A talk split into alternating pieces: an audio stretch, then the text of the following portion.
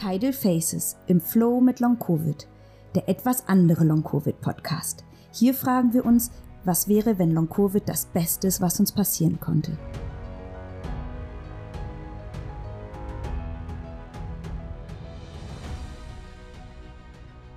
Herzlich willkommen zur 30. Folge von Tidal Faces im Flow mit Long Covid. Mein Name ist Leila und diese Folge mache ich nicht alleine, sondern ich bin zusammen mit dem Johannes. Den kennt ihr vielleicht auch schon und wenn nicht, dann lernt ihr ihn heute kennen. Er hat auch einen Podcast, der heißt Faszination Fatigue. Und wir haben uns zusammengetan, um zwölf Fragen zu stellen und auf diese zwölf Fragen quasi 24 Antworten zu geben. Und selbstverständlich sind noch viel mehr Antworten und Ideen und Austausch zustande gekommen. Ich wünsche euch ganz viel Freude beim Zuhören und ich melde mich dann ganz zum Schluss nochmal wieder bei euch. Ich begrüße heute ganz viele Zuhörende. Ich begrüße nämlich alle Podcast-Zuhörer von Tidal Faces, aber eben auch alle von Faszination Fatigue. Ich bin heute nämlich nicht alleine und genauso ist auch der Johannes heute nicht alleine. Wir haben eins, ja, getroffen für eine gemeinsame Folge. Deswegen, hallo Johannes, es ist so schön, dich auch mal zu sehen und nicht immer nur mit dir im Ohr einzuschlafen. genau, mit im Ohr einzuschlafen mit dir. Das habe ich auch noch nicht gehört, genau. Ja, da freue ich mich genauso. Es ist so schön, dass wir uns hier mal sehen, ne? im virtuellen Raum und uns austauschen und mal so eine Gemeinschaftsfolge aufnehmen ja. über unsere Podcast, über uns, äh, dass wir so ein bisschen Einblick geben, ne? den Zuhörenden in unseren Kopf und in unserem Podcast so ein bisschen. Ja. Ne? Hm. Und eigentlich auch so eine schöne Überschneidung haben von unseren Themen, von unserem Umgang und nicht nur wir beide profitieren von dem Gespräch, sondern auch alle deine Zuhörenden von deinem Podcast, genauso wie meine. Also jetzt an der Stelle schon mal die erste Einladung. Merkt euch den Namen Faszination Fatigue, ein ganz toller Podcast. Und wenn du möchtest, darf ich direkt mit einer Frage starten? Ist das okay für dich, Johannes? Ja, sehr gerne. Also wir haben das ja so uns so abgemacht, dass wir in diesem Podcast jetzt zwölf Fragen beantworten. Das heißt, es gibt hier zwölf Fragen und 24 Antworten. Ne? Ich werde dich gleich nämlich genau das gleiche fragen. Also schon mal auch so als kleiner Trailer für dich, die du jetzt zuhörst hier. Also die erste Frage, ja, was war die erste Frage? Ich würde, glaube ich, für die erste Frage gerne damit starten. Wer bist du? und wieso hast du diesen Podcast? Welche Verbindung hast du mit Fatigue? Mhm. Und dann können wir ja mit deiner ersten Frage, ne, oder mit den gemeinsamen Super, Fragen, aber genau.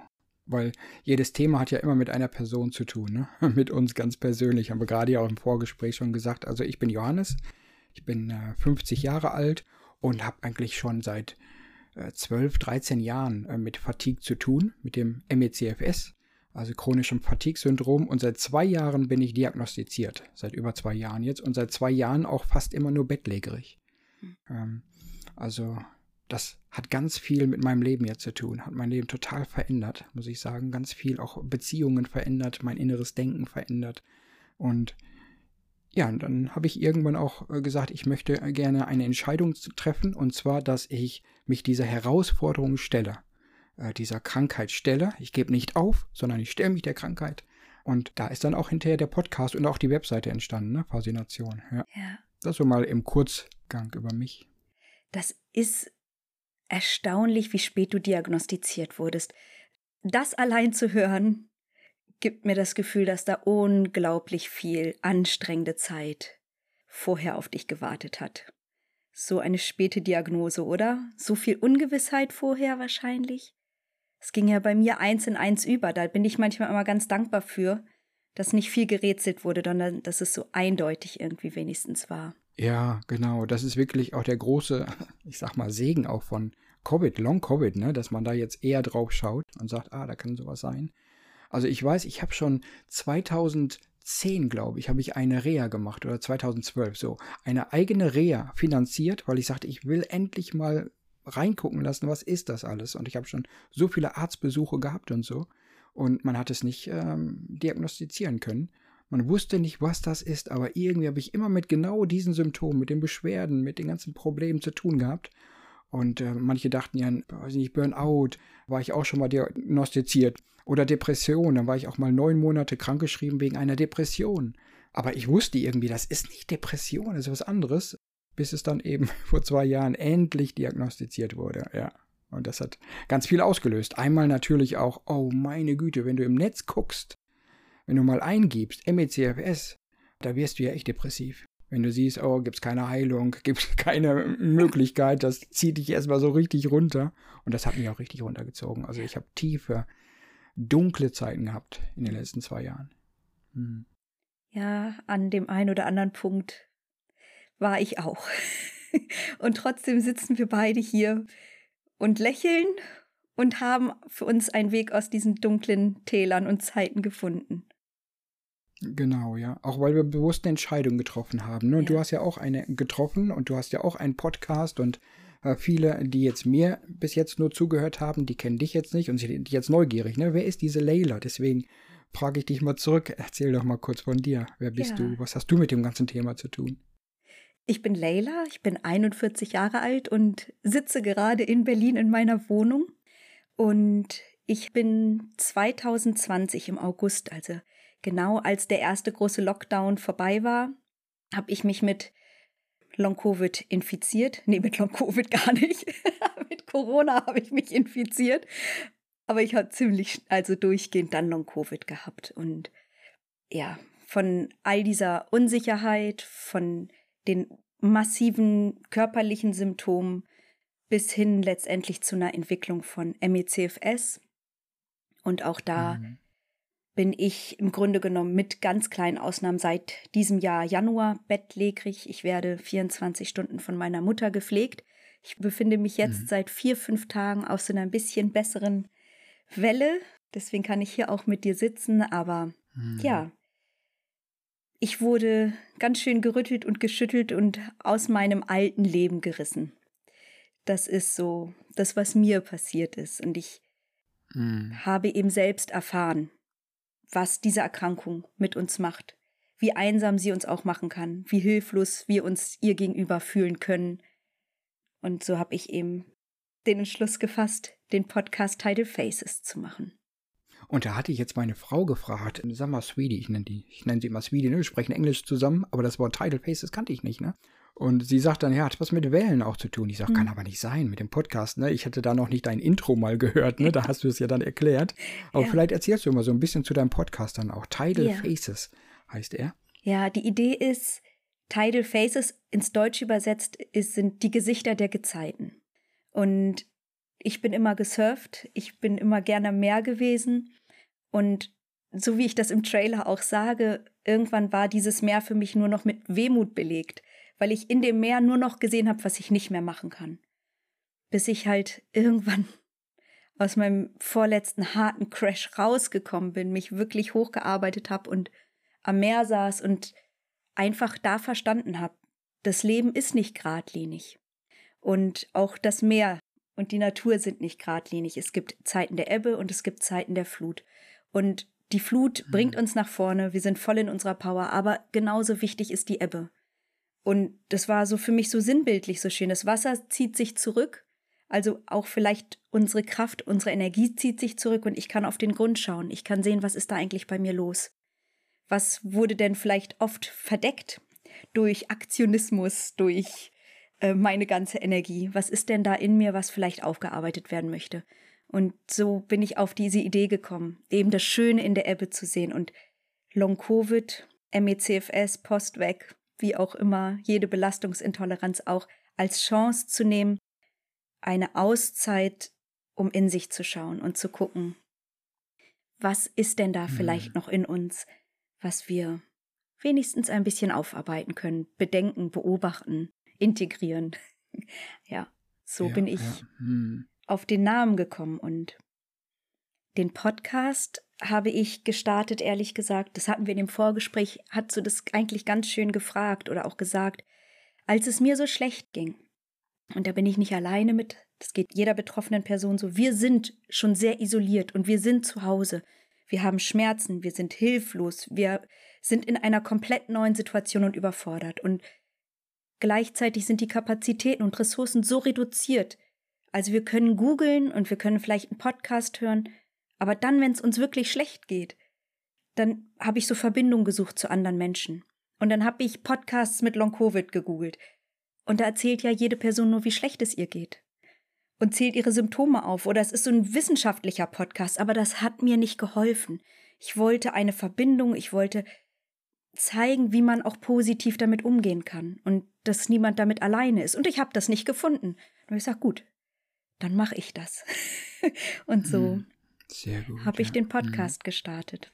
Und das hatten wir gerade auch so im Vorgespräch gesagt, ne, dass wir uns da richtig gut ergänzen auch mit dem Podcast, ja. glaube ich. Also ich höre gerne deinen, du hörst meinen und auch für die Zuhörenden ist das echt eine Ergänzung, weil wir uns da so ein bisschen auch unterscheiden und doch dasselbe Thema haben. Ja. Und das finde ich klasse. Also mhm. du sprichst ja ganz viel auch darüber, wie gehst du mit dieser Krankheit um? Also es hat ganz viel mit dir als Person zu tun. Ne? Wie gehst du mhm. mit Entscheidungen um? Ne? Die letzte ja. Folge zum Beispiel und so. Wie gehst du mit Enttäuschung um? Hast du auch da eine Folge zu gemacht? Also, wie gehst du damit um? Und das finde ich, finde ich klasse. Und das unterscheidet uns vielleicht so ein bisschen, obwohl ich auch in meinem Podcast immer mal auch von mir selbst berichte, ne, wie es mir damit geht und so. Aber eben bin ich auch immer mehr interessiert, was du ja auch bist. wie gehen andere damit um? Wie gehen andere Betroffene damit um? Ne? Deswegen habe ich da viele äh, Interviews dann auch mit Betroffenen. Wie gehen sie in der Krankheit damit um? Aber auch, wie sind sie rausgekommen? Also ich möchte sehr gerne Hoffnungsfunken auch versprühen, ne? Äh, weil es ja doch Genesungsgeschichten gibt. Die gibt es und daran will ich auch festhalten. Gleichzeitig will ich aber auch nicht sagen, ah, ich muss unbedingt gesund werden und bis dahin kann ich nichts tun, sondern wie du auch sagst, mal reingucken in sich selbst, ne, ob da irgendwie eine gute Botschaft ist für mich, ne? Also ist immer beides. Und was ich total super finde jetzt für mich, es gibt so wenig Ärzte, die sich auskennen und die zu finden ist natürlich gar nicht so einfach. Und ich freue mich jetzt so über den Podcast mit Ärzten sprechen zu können, die sich auskennen und dass ich sie fragen kann. Das ist ein kostenloses Gespräch für mich, ne?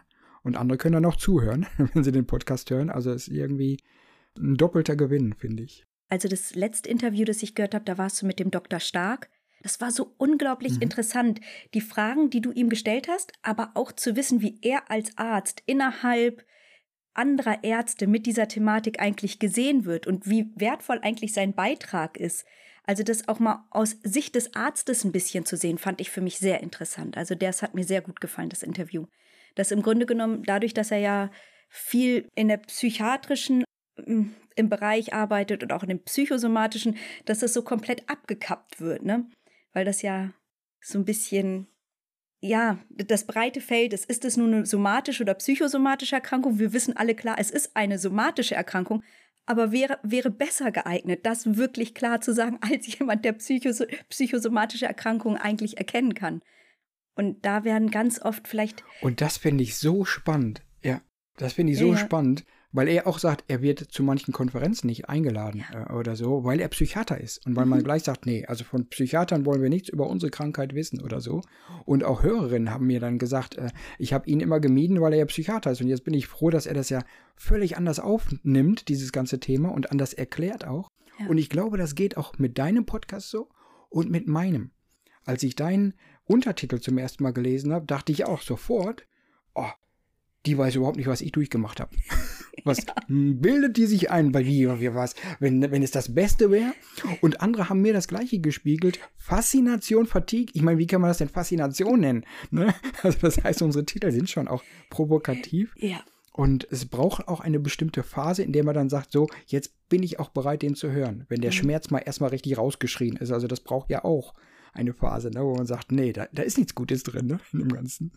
Jetzt, wo du sagst, ich habe wirklich mehrere lange E-Mails bekommen, wo Leute sagen, dass sie den Podcast hören, dass er ihnen gefällt, aber Long-Covid ist nicht das Beste, was ihnen passiert. Und dann merke ich immer, wie wenig vielleicht die Offenheit eigentlich dafür ist, genau zu überlegen, was in diesem Satz steckt. Ich frage ja, was wäre, wenn Long-Covid das Beste wäre, was uns passiert ist? Das ist eine Was wäre, wenn Frage. Das ist nicht, es ist das Beste, sondern alles vergessen und nur mal kurz überlegen, für einen kleinen Moment den Gedanken mal zulassen. Wenn das wirklich das Beste wäre, was mir passieren könnte, wie kann ich dann die Situation jetzt gerade noch anders sehen, anders begreifen, anders für mich nutzen? Natürlich würde ich jetzt auch lieber surfen, als hier sitzen und über meine Krankheit reden. Aber gleichzeitig gibt es so viel Gutes auch und oft wird der Blick so von den Schmerzen und den negativen Erfahrungen festgehalten, dass wir das Schöne, das gleichzeitig auch noch da ist, nicht mehr bemerken. Und das wollte ich eigentlich mit dem Satz erreichen. Aber er ist sehr provokativ, aber vielleicht ist das auch gut. Vielleicht ist auch mal so ein Wachrütteln wichtig. Und immerhin ist dadurch schon viel Austausch und Gespräch zustande gekommen. Ist ja auch gut. Unbedingt, ja. Nein, ich finde das sehr, sehr gut und sehr hilfreich. Das ist eine, eine richtig gute äh, Coaching-Frage. Ne? Also im Coaching stellt man diese Frage hier auch. Genauso auch, äh, stell dir vor, das Problem ist eine Person, die jetzt mit einem bestimmten Anliegen zu dir kommt. Die Person, also das Problem, hat eine Botschaft für dich. Ne? Jetzt stell die Person mal da auf einen, äh, auf einen Stuhl, setz sie da, da mal hin und unterhalte dich mal mit ihr. So, ne? Das macht man ja im Coaching auch und das ist hier genauso, um einfach echt die Perspektive zu wechseln. Und das brauchen wir. Wir brauchen Perspektivenwechsel, um in unserem ganzen Schlamm, in dem wir sind, wieder auch Ressourcen zu erkennen und Möglichkeiten zu erkennen und ja.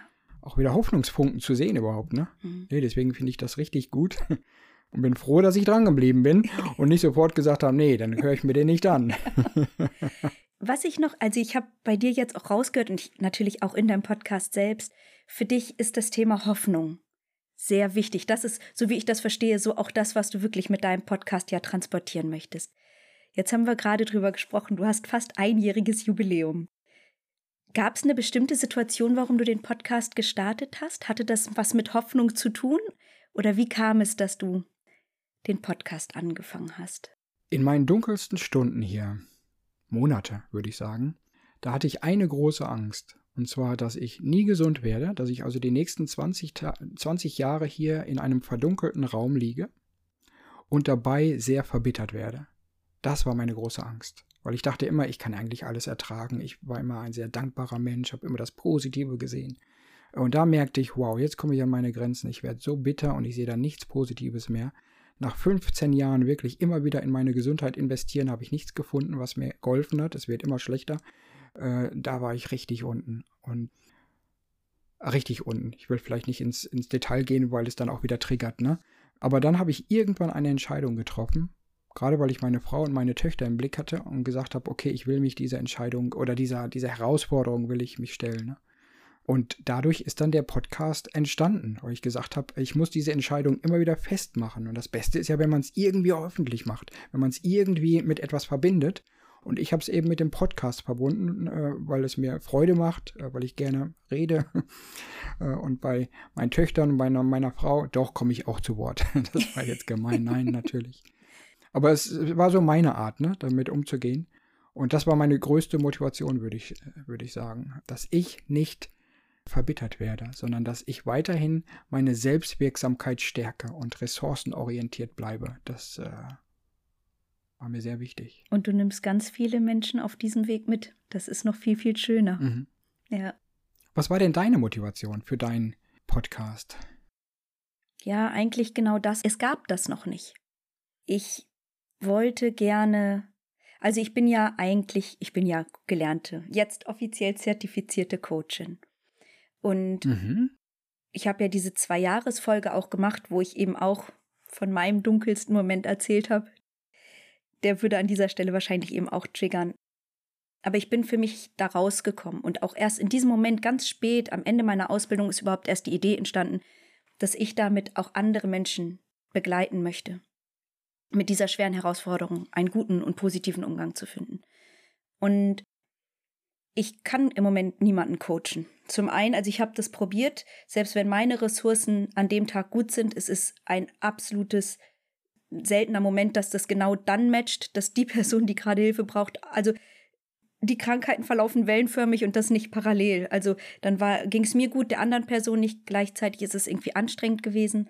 Dann ist es auch schnell sehr negativ behaftet. Die Leute hören Coaching und denken dann sofort, ich will irgendwie Geld machen und will sie pushen und irgendwie in eine Ecke drängen. Also ich habe damit sehr viel Gegenwind auch ähm, arbeiten müssen. Wobei ich ja mhm. wirklich immer nur die beste Absicht mit allem hatte, aber da scheint viel auf dem Markt zu sein, wo das Misstrauen leider eben schon geschürt wurde. Und vor allen Dingen wollte ich nicht, dass Hilfe davon abhängig ist, wie gesund jemand ist oder wie viel Geld er hat und ein Podcast ist kostenlos, für jeden zugänglich, kann so dosiert konsumiert werden, wie diese Person es braucht, ob laut, ob leise, ob am Stück, ob einzeln. Und deswegen war das meine Idee, ein, eine, ja, wie so eine Begleitung für jeden Menschen, der das möchte, einen positiven Umgang mit der schweren Herausforderung zu finden und sich nicht mehr weiter allein zu fühlen und so gemeinsam diesen Weg zu gehen. Auch wenn jeder alleine im mhm. dunklen Zimmer liegt, sind wir ja doch irgendwie alle zusammen. Und das wollte ich, ja, so bin ich dann auf den Podcast gekommen und ich wollte gerne vor allen Dingen die Menschen in ihrer Selbstwirksamkeit begleiten, diese wieder zu stärken. Denn das ist das, was uns hilft, finde ich. Die Selbstwirksamkeit und noch ein paar andere Sachen, aber da kommen wir sicher im Laufe des Gespräches zu. Aber die Selbstwirksamkeit ist für mich neben der Dankbarkeit so die, die Schlüsselpunkte, wie ich einen guten Umgang finden kann mit der Krankheit. Ja. Und das ist auch das, was uns sehr verbindet, ne? Diese Selbstwirksamkeit, dass wir die stärken wollen, dass wir also nicht in eine Opferrolle fallen. Ach, wir fallen immer mal wieder rein, ich auch, ne? Aber dass wir eben da wieder rauskrabbeln und dass wir eben äh, ressourcenorientiert bleiben. Da haben wir eine große Gemeinsamkeit. Was uns ein bisschen unterscheidet, ist schon allein vom Namen her und dem Schwerpunkt. Bei dir ist es Long Covid, bei mir war es eher MECFS und hinterher kam Long Covid so dazu, ne?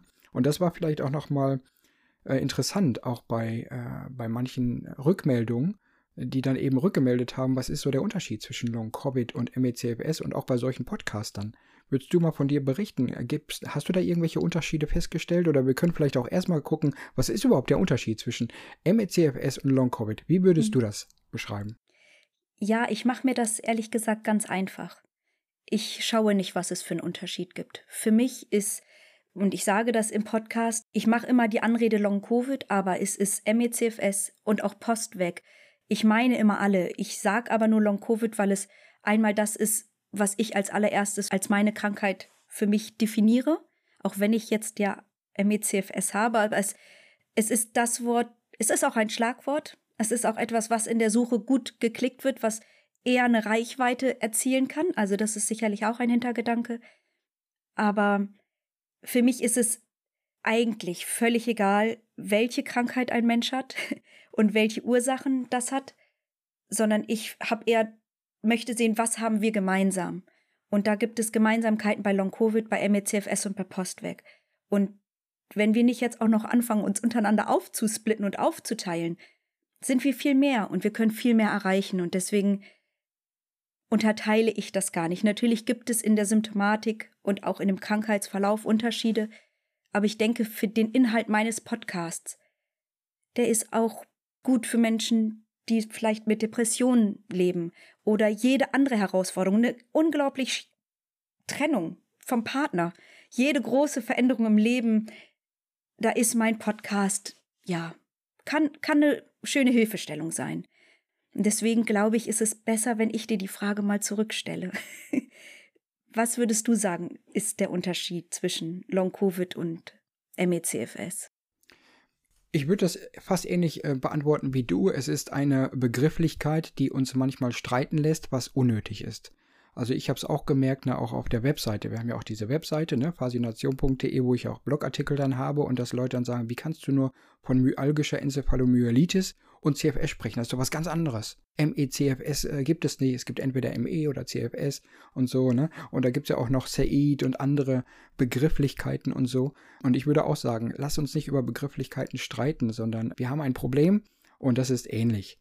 Klar, jetzt ganz rein klassisch äh, gibt es natürlich Unterschiede. Die Reihenfolge ist klar, du hast erstmal einen Infekt und das ist Corona. Du hast Corona-Effekt. Wenn der vier Wochen lang besteht, hast du Long-Covid.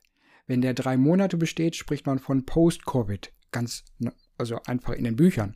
Und wenn das sechs Monate besteht, spricht man vom chronischen Fatigue-Syndrom. Ne? Also ist einfach eine Sache, wie lange hast du das Problem? Aber das Problem ist eigentlich immer das gleiche. Und ob es nun durch Corona oder durch einen anderen Infekt, EBV-Virus oder so entstanden ist. Ne? Aber die Symptomatik, die Problematik und so ist ja, ist ja die gleiche. Es gibt vielleicht einen kleinen Unterschied, den ich äh, sehe, den ich äh, von anderen auch höre. Und es ist ja immer gut für dich, für mich, dass wir solche Dinge aufgreifen, anstatt dass wir sie unter den Teppich äh, kehren. Ne? Also deswegen, wir reden lieber offen darüber, äh, weil andere ja auch darüber reden. Und das ist, dass manche dann sagen, ich lese jetzt, und das hast du eben auch schon angesprochen, ich lese so viel jetzt von Erfolgsgeschichten von, Long, von Leuten, die Long-Covid hatten und wieder genesen sind und jetzt ihre Erfolgsgeschichte irgendwie verkaufen wollen. Hm. Ne? Ja. Genau das, was du gesagt hast. Und das schreckt viele ab, was ich auch verstehen kann. Ja. Und das ist einmal dieses ganze Thema verkaufen wollen. Das ist das eine. Das andere aber auch, ja, da war jemand mal ein paar Monate krank, ist geheilt worden. Ich leide seit 15 Jahren oder seit 30 Jahren. Und ich glaube, das ist noch ein Unterschied zwischen Long-Covid. Long-Covid kann man noch nicht vier Jahre haben, weil es so lange noch gar nicht Corona gibt. Aber viele leiden eben schon seit 15 Jahren oder so. Und da kommen eben noch andere Problematiken dazu. Ne? Dieses Langzeitleiden. Wie gehe ich damit um? Das ist ein, ein Unterschied. Aber im Grunde äh, haben wir total viele Gemeinsamkeiten und sollten uns nicht streiten. Und wenn wir jetzt mal grundsätzlich an Long-Covid was Positives sehen wollen, dank Long-Covid wird der Scheinwerfer endlich auf MECFS gerichtet.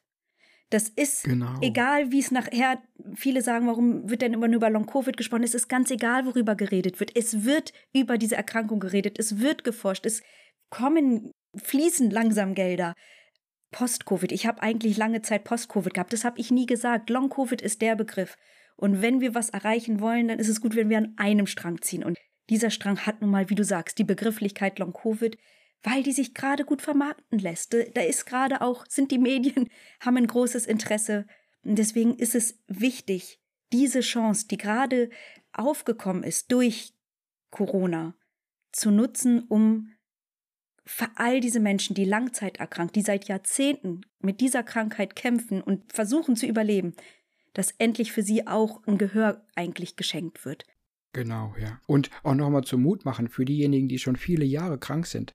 Auch wenn jemand, ich sag mal, nur zwei Jahre Long-Covid hatte und dann geheilt wird, ähm, Statistiken zeigen, dass andere, die eine ähnliche Therapie nutzen, auch nach 15 Jahren geheilt werden können. Also das hat nichts mit der Länge der Krankheit zu tun unbedingt. Deswegen die Erfolgsgeschichten, ja, die wir so lesen im Internet oder so von Long-Covid-Genesenen, lass uns die nicht nehmen, um, um zu ärgern, sondern um uns Mut zuzusprechen, ne? zu sagen, Mensch, klasse, da ist Hoffnung auch für mich. Ja.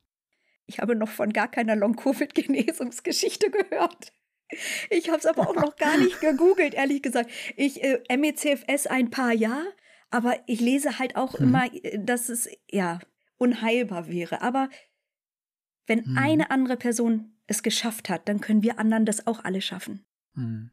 Und dann reicht mir schon eine Erfolgsgeschichte. Weil ich, mich persönlich triggert das auch, diese ganzen neuen Leute, die dann kommen und meinen, ja, sie sind Long-Covid geheilt, weil sie nach drei Wochen wieder schmecken und riechen können. Das triggert mich auch, denn aber gut, so hat ja jeder seine eigenen Ängste und jeder seinen eigenen Umgang. Und ich muss schauen, was triggert mich eigentlich. Grundsätzlich freue ich mich für jede Person, die gesund wird, selbstverständlich von Herzen. Und gleichzeitig denke ich, ja, es ist so, als ob einem das eigene, die eigene schwere Situation aberkannt wird. Aber was für ein Quatsch, meine Situation wird ja nicht leichter oder schwerer durch die Anerkennung von jemand anderem. Wenn es so wäre, wie schön, wie schön wäre das, aber mhm. nein, das liegt ja alles in meinen Händen. genau, sie liegt, und das ist ein guter Punkt, ne? es liegt alles in unseren Händen. Deswegen ist diese Selbstwirksamkeit so wichtig. Und doch kann ich jeden verstehen, der in der Opferrolle mal so richtig runterfällt in einen Brunnen und da unten ist es noch sumpfig und da versackt man irgendwie. Also das war ja auch meine größte Angst, oder? dass ich da unten echt versacke und verbittert werde. Und da hast du ja viele Impulse äh, zu. Was würdest du sagen? Wie sorgst du selber dafür, dass du eben nicht lange in so einer Opferrolle bleibst? Das soll jetzt überhaupt nicht überheblich klingen, aber ich komme gar nicht erst in eine Opferrolle. Ich.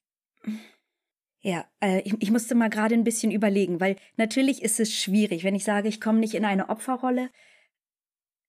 Aber ich glaube, ich möchte an dieser Stelle differenzieren. Es gibt sehr wohl die Momente, wo ich traurig bin, wo ich mich hilflos fühle, wo ich unglaublich viele Emotionen habe, ähm, die sogenannten auch negativen Emotionen und wo ich auch die Schnauze voll habe. All das passiert mir auch. Aber ich empfinde mich nie als Opfer der Situation. Und das passiert deswegen, weil ich eine Entscheidung getroffen habe. Und die habe ich jetzt nicht nur mit der Krankheit getroffen, sondern das ist nicht die erste Herausforderung in meinem Leben. Ich habe schon viele Herausforderungen in meinem Leben erleben dürfen, müssen.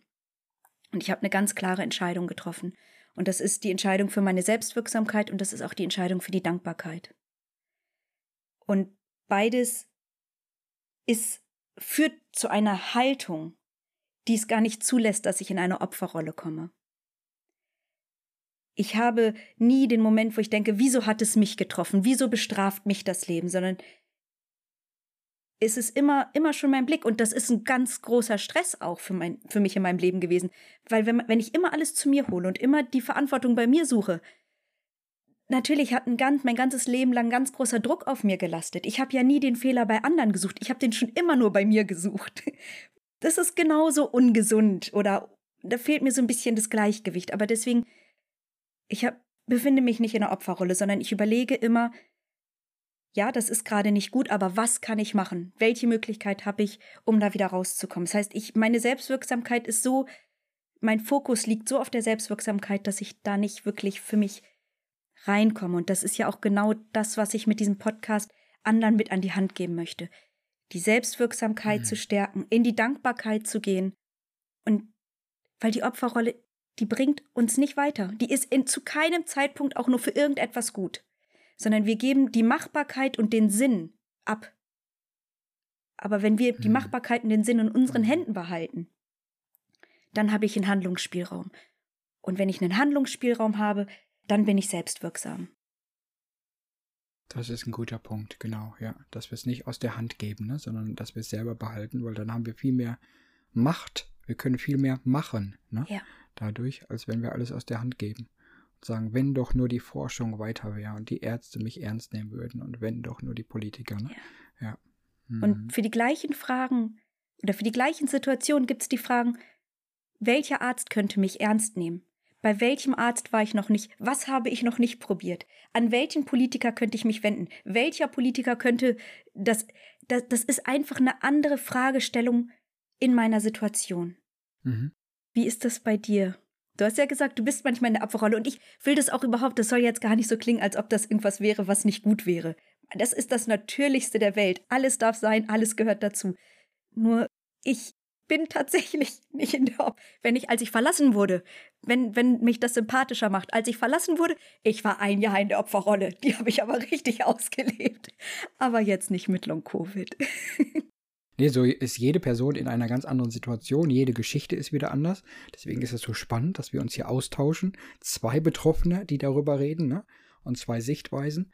Also ich ähm, würde sagen, ich war auch nie in der Opferrolle, bis ich diese Diagnose bekommen habe. Das heißt, bis ich 48 war, war ich auch nie. Und ich habe auch echt viele äh, harte Dinge durchgemacht und habe immer gedacht, nein, das ist meine Verantwortung und habe sehr viel für Gesundheit getan und ähm, eine Coaching-Ausbildung gemacht, zuallererst um mir selbst zu helfen und so, ne?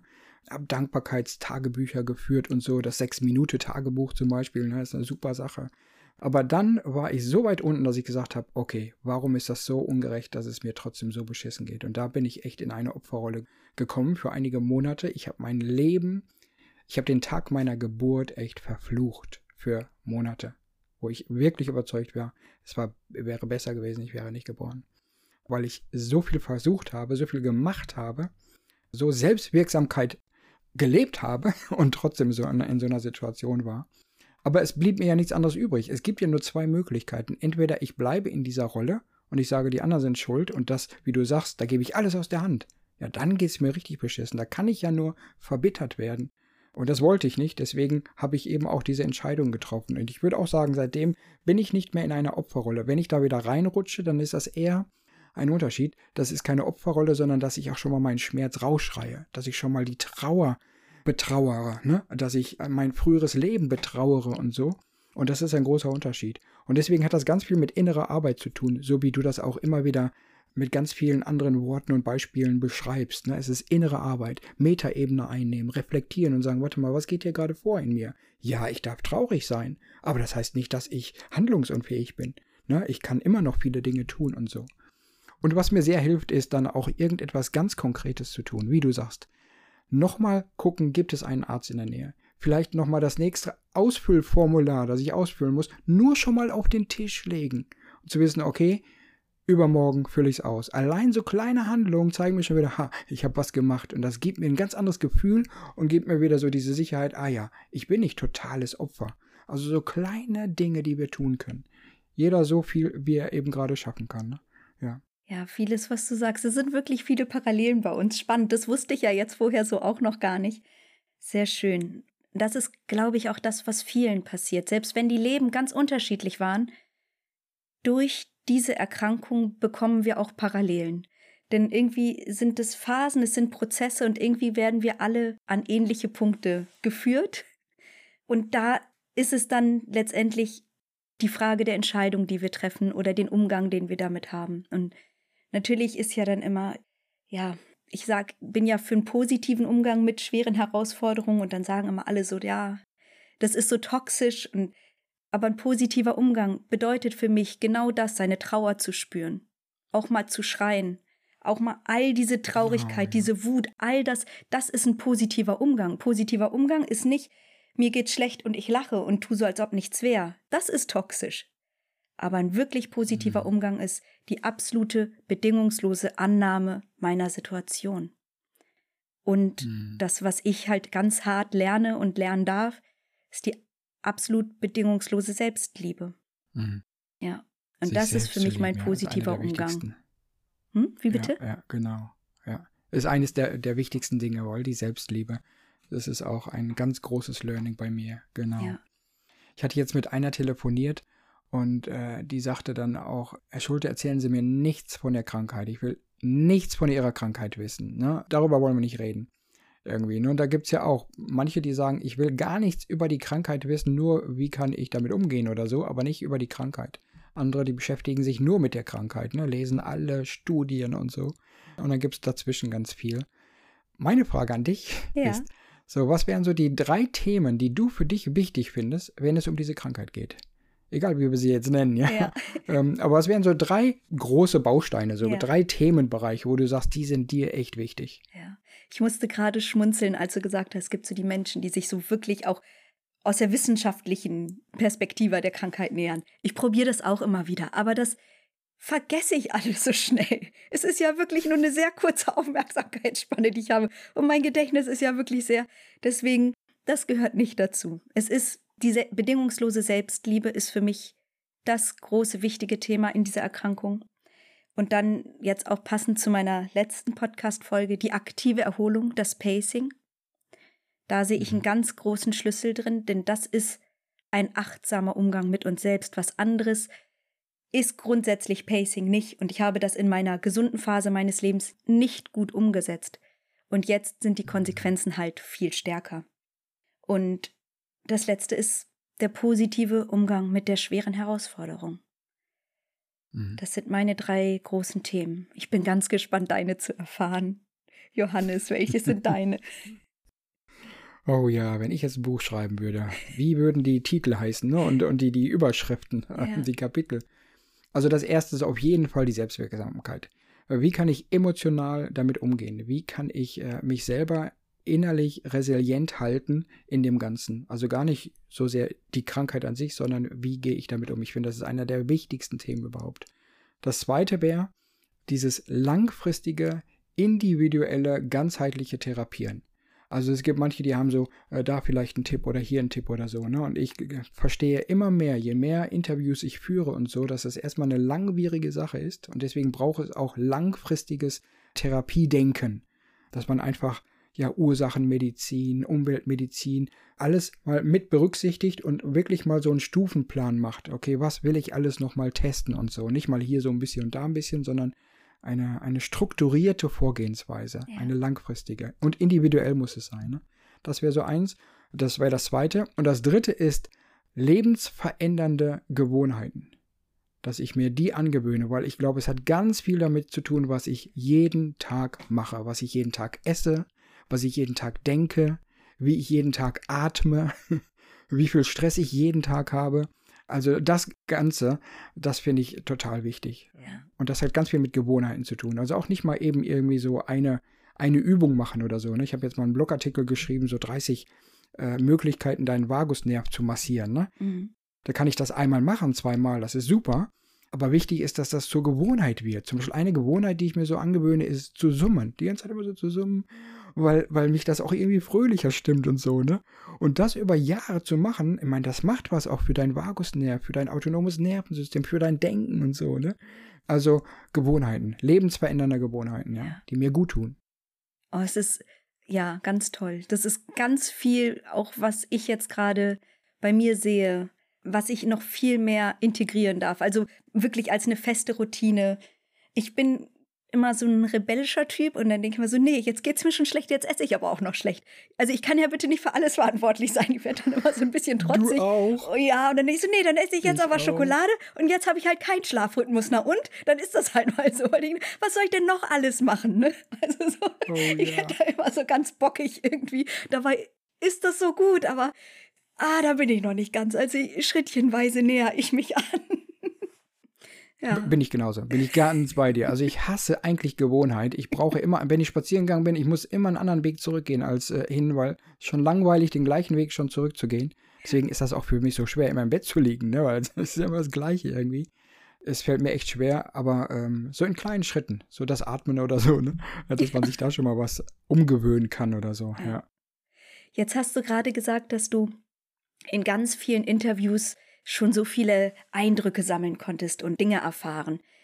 Gibt es ein Interview, wo du sagen würdest, das war so das Beeindruckendste für dich, das ist dir unglaublich prägend in Erinnerung geblieben? Ja, also es äh, ist natürlich echt fantastisch, so viele wunderbare Menschen zu treffen, ne? die so ganz anders mit ihrer Krankheit umgehen und andere Wege haben. Aber ich glaube schon, da ist einer bei, äh, an den muss ich immer wieder denken, das ist der Daniel. Daniel aus den Niederlanden.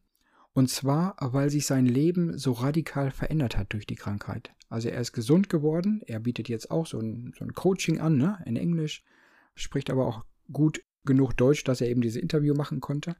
Und diese Umwandlung zu sehen. Er war vorher ein Getriebener, einer, der unbedingt immer im Rampenlicht stehen wollte und der immer viel machen wollte und so. Und jetzt ist er eher so mönchsmäßig unterwegs, ne? Also so wirklich so ruhig. Und er sagte im Interview zum Beispiel, er befürchtet den Tag, wo es ein Medikament gibt gegen MECFS. Äh, weil man eben dann diesen, was du ja auch gesagt hast, äh, diese Möglichkeit nicht mehr hat, dieses große Learning, was man haben kann durch diese Krankheit, dass man das verpasst. Ja. Dass man also diese Lebensumstellung gar nicht mehr vornimmt, weil es gibt ja eine Pille dafür, mhm. was ja ganz oft auch echt kontraproduktiv ist, ne? Auch bei anderen chronischen Krankheiten, ne? Ähm, ja, das fand ich sehr beeindruckend, Daniel. Ich glaube, das habe ich noch gar nicht gehört. Das werde ich gleich im Anschluss, so meine Konzentration das zulässt oder sonst spätestens morgen werde ich mir das anhören. Sehr schön. Was war denn bei dir? Du hast äh, viele Solo-Episoden, aber du hast ja auch Interviews gemacht und du hast ja auch durch deine Kontakte dann ganz viele Kontakte zu Hörerinnen und Hörern und so, ne? Hast du da eine Person, wo du sagst, oh ja, das ist mir echt hängen geblieben, da muss ich öfters drüber nachdenken? Für mich ist, ist das Gespräch mit Andrea Lindau gewesen. Sie hat mich ja in ihren Podcast eingeladen. Ich habe, weil sie sich, wie hat, sie hat das sehr schön formuliert, sie hat sich durch meinen Text verführt gefühlt. Ich habe einen sehr langen oh, Text schön. geschrieben, also und das hat sie so berührt und dann hat sie gesagt, ich schenke dir meine Reichweite und die Aufmerksamkeit quasi über meinen Kanal, damit du deine Stimme weitertragen kannst. Und in diesem Gespräch war sie so liebevoll, so interessiert, so wertschätzend. Und ich habe mich so wahrgenommen und gesehen gefühlt in dem Gespräch mit ihr. Und das war unglaublich schön, denn sie hatte null Berührungspunkte und ist so offen auf mich zugegangen und hat gesagt, ja, das ist wichtig und da unterstütze ich dich. Und in diesem Gespräch, es war schön, weil sie hat quasi einen Einblick bekommen, was diese Krankheit eigentlich bedeutet, ohne dass sie auch nur irgendwelche Vorurteile gehabt hätte. Also ein perfektes Beispiel, wie schön es wäre, wenn unsere Gesellschaft grundsätzlich Neuem und Unbekannten so gegenübertreten würde, wie Andrea Lindau das macht. Oh, das wäre ja ein Traum. Ah, oh, schön, ja, ja, ja. Oh ja, sie hat einen Podcast, ja. Das heißt, den mhm. packen wir dann auch in die Links, ne? Das ist jetzt auch nochmal ja. vielleicht ein Hinweis. Ich habe ihr noch nicht angehört, aber dann ja hast du mich jetzt neugierig gemacht.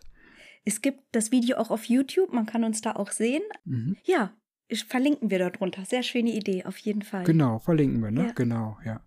Ja, das ist das Schöne wohl, dass wir Menschen kennenlernen, ne? die, die uns so wohltun, ja. Ja. Und auch wenn es jetzt nur um eine Person ging, möchte ich die Chance gerade nutzen.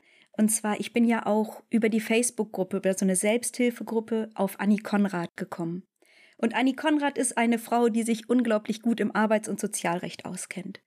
Und dann war, stand ja bei mir die Aussteuerung an und es kamen so viele Fragen und es war alles sehr überfordernd für mich.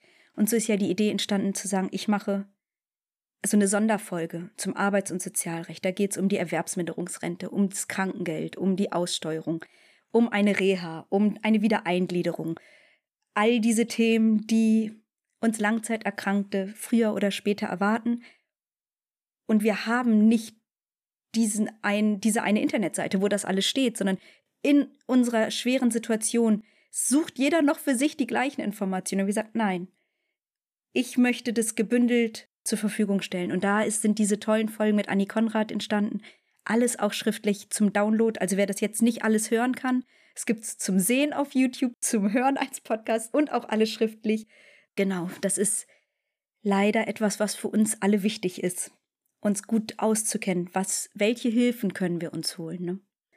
Genau, ja. Ja, da bin ich heute drauf gestoßen, auf diesen äh, Download, mhm. auf die Download-Möglichkeit. Also, das packen wir natürlich auch in die Notizen, weil das richtig gute Informationen sind, ja. Die ganzen Themen, ne? Äh, Arbeitsunfähigkeit, Erwerbsminderungsrente, Reha-Antrag oder überhaupt eine Reha vielleicht auch mal äh, nicht machen und so weiter, ne? Ja. Ja, spannend, ja. Mhm. Mhm. Ja, wir werden zu Profis auf ganz schön vielen Gebieten. Mit einer Krankheit werden wir Experten in, in verschiedensten Bereichen. Das ist so, ne? Echt wahr, echt wahr. Wir kriegen zum Schluss alle einen Doktortitel verliehen. Ehrlich wahr. Wir müssen uns mit so vielen Themen auseinandersetzen, wo ich früher gedacht hätte, nee, da, also das wäre echt nicht mein Themengebiet. Und da werde ich immer besser drin. In einer Sache bin ich immer noch nicht gut, und zwar wie ich mit dem Crash umgehe. Ich weiß nicht. ja. Vielleicht kriege ich da ja von dir einen Tipp. Was machst du denn so, wenn du einen Crash hast? Also für mich ist da wirklich mal die Frage, dieser Begriff Crash wird ja sehr schnell von vielen Leuten verwendet. Verwandt? Verwendet? Jetzt bin ich mir gerade nicht ganz sicher. Grundsätzlich liege ich den aus. Ich ähm, warte einfach ab und liege den aus. Insgesamt im Verlauf meiner Erkrankung würde ich sagen, ich hatte drei wirklich große Crashs, die wirklich mich umgehauen haben. Also da bin ich habe ja auch monatelang in so einem dissoziativen Zustand gelegen. Ich habe ja mich in meinem Körper gar nicht mehr wahrgenommen. Ich habe das war ganz merkwürdig. Ich habe zwar, wenn ich gewaschen wurde oder mich gewaschen habe, das Wasser auf der Haut gespürt, aber ich, ich, ich bin nicht mehr in meinem Körper gewesen. Ich war, ich denke, das ist ein Schutzmechanismus gewesen, um irgendwie mit der Situation klarzukommen. Mhm. Und genau das mache ich dann bewusst auch in diesen kleineren Crashs aushalten, abwarten, aushalten. Es kommt auch immer wieder eine Zeit, wo es uns besser geht. Und ich habe eine Dankbarkeitsmeditation auch aufgenommen. Die findet man auch in dem Podcast. Denn das hilft. Das hilft manchmal, sich daran zu erinnern, ja, ich habe gerade einen Crash, mir geht's ganz schlecht, aber ich lieg wenigstens noch in dem Bett mit dem Crash. Ich habe wenigstens fließend Wasser. Mm. Ich habe wenigstens Strom und eine Decke. Mm. Wie viele Menschen in wirklich schlimmen Situationen haben die gleiche Krankheit. Und das hilft mir, den Crash ein bisschen zu, jetzt fällt mir das Wort nicht ein, so zu, ah, ja, ähm, ich würde sagen abfedern, aber ich weiß nicht, ob das das ist, was du meinst. Ja, relativieren. Das ist es. Abfedern, relativieren. So ein bisschen, ja, es geht mhm. mir schlechter und ich möchte das nicht. Aber erstens wird es auch wieder besser werden. Und insgesamt gesehen geht es mir doch auch eigentlich noch gut selbst wenn ich nur im dunklen Raum liege. Mhm. Ich habe wenigstens ein Dach über dem Kopf. Ja. Mhm.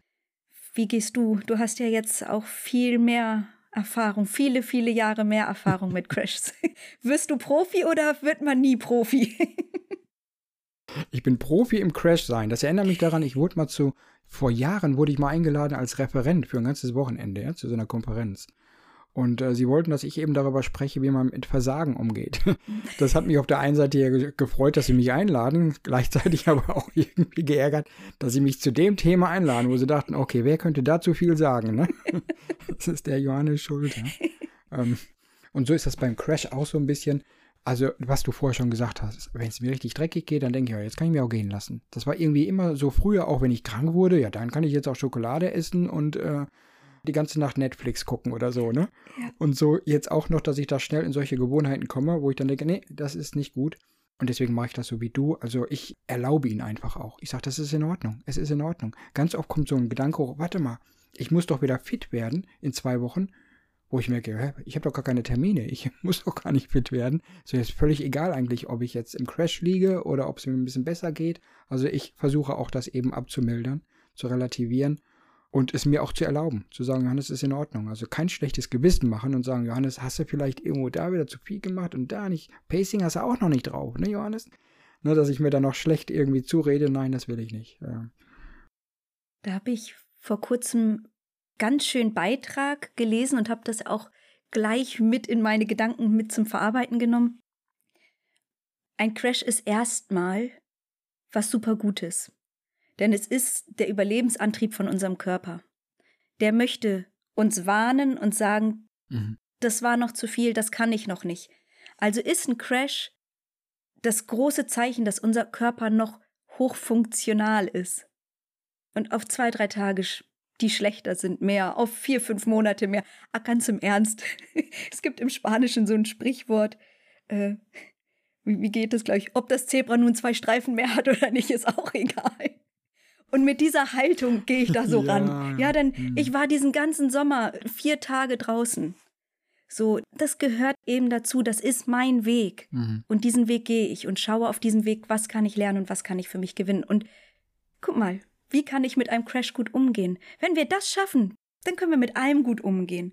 Das ist auch eine gute Gelegenheit, mhm. die wir nutzen können. Ne? Natürlich wünsche ich Toller niemandem einen Crash Ach. und mir nicht und dir auch nicht, ja, aber genau. die kommen, das können wir nicht verhindern. Ne?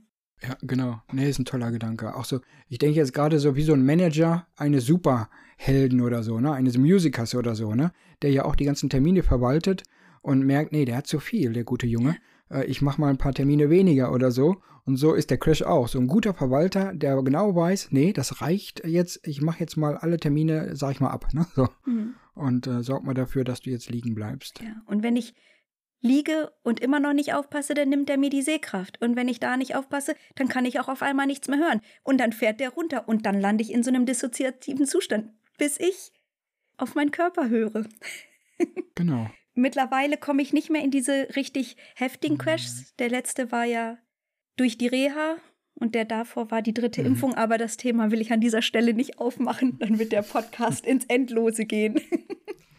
ja, ja. Ach, so viele spannende oder auch schmerzhafte Themen, ne? Ja. ja die man ansprechen könnte, genau. Ich gucke auch gerade auf die Uhr. Hm. Wir haben noch, äh, ich glaube, vier Fragen. Yeah. Wie ist das eigentlich bei, äh, in deinem Podcast? Ich habe gar nicht jetzt so auf dem Schirm, wie lange deine Podcasts immer sind. Ich meine auch so ungefähr um eine Stunde rum. Ist das richtig? Ganz unterschiedlich. Immer, ich habe schon Folgen gehabt, die gingen nur zwölf Minuten. Das ist immer wirklich davon abhängig, wie es mir geht. Ah, okay. Mhm. Diese wirklich langen, eine Stunde, anderthalb Stunden, das waren die mit Anni. Da sind wir beide auch völlig über unsere Grenzen gegangen und dann kam auch der Punkt, wo ich dachte, das mhm. ist gut. Äh, Im Moment mache ich meistens eine halbe Stunde, weil es ist ja nicht nur das Aufnehmen und natürlich, es ist ja diese ganze Bearbeitung danach, da hatten wir auch drüber gesprochen. Für eine halbe Stunde Podcast sind ja zwei, drei Tage Arbeit, ne? Also genau, das, ja. deswegen, ja, die sind irgendwie bei mir etwas kürzer. Ja. Da ist die fand ich ganz spannend von dir, die Frage, um welche Erfahrung bist du durch deinen Podcast reicher geworden, Johannes? Die fand ich toll, die Frage, die hat mir gefallen. Jetzt möchte ich gern deine Antwort erfahren. Um welche Erfahrung bin ich durch meinen Podcast reicher geworden? Also einmal generell das Kopfwissen und Erfahrungswissen etwas völlig anderes ist. Ich habe alles gewusst vorher. Also man hat ja alles irgendwann ab, weiß ich nicht, mit den ersten 15 Jahren hat man jede Lebensweisheit schon mal gehört, mehr oder weniger. Aber es ist so ein Unterschied, ob ich es wirklich im Kopf habe oder im Herzen. Und da habe ich ganz viel eigentlich gelernt in den letzten zwei Jahren. Und durch den Podcast, also es geht ja hier um den Podcast, ne? Durch den Podcast habe ich die Erfahrung gemacht, dass ich nicht alleine bin in meiner Situation. Und das hat mir ganz oft schon richtig gut getan. Mhm. Ähm, deswegen mache ich auch den Podcast, damit andere dieses Gefühl bekommen. Ich bin nicht allein, so wie du gerade so schön sagtest, du bist mit mir im Ohr eingeschlafen. Das fand ich ja richtig toll. Ähm, wir sind nicht alleine und das ist bei mir auch das, was echt immer wieder mir so gut tut. Ich bin nicht alleine in dem Ganzen, weil die Verwandtschaft, die meint es gut, aber sie können doch nicht mitfühlen. Keiner kann es mitfühlen, der es nicht wirklich auch durchgemacht hat. Aber ich bin nicht der Einzige, der es durchmacht. Ne? Ja. Das ist so das, was ich. Ja. Das ist meine Erfahrung. Eine von vielen, aber eine ganz, ganz prägnante, ja. Mhm. Wie ist das denn bei dir? Mhm. Ich glaube, das, was mir wirklich bewusst wird, ist, es ist ganz egal, wie viele Möglichkeiten und Ressourcen ich habe, ich kann immer was bewegen. Mhm. Ich kann etwas bewegen und ich kann etwas verändern. Und mhm. ich kann mir genauso Ziele setzen und Dinge erreichen, wie in meinem alten oder vorherigen Leben oder wie jeder andere Mensch auch. Nur sind die Wege jetzt ein bisschen verschlungener und ein bisschen versteckter und nicht so ganz einfach, aber mhm. ist es das, was du sagst? Diese Krankheit bringt so mit sich, dass man sich schnell alleine und einsam fühlt. Aber wir gehen diesen Weg gemeinsam.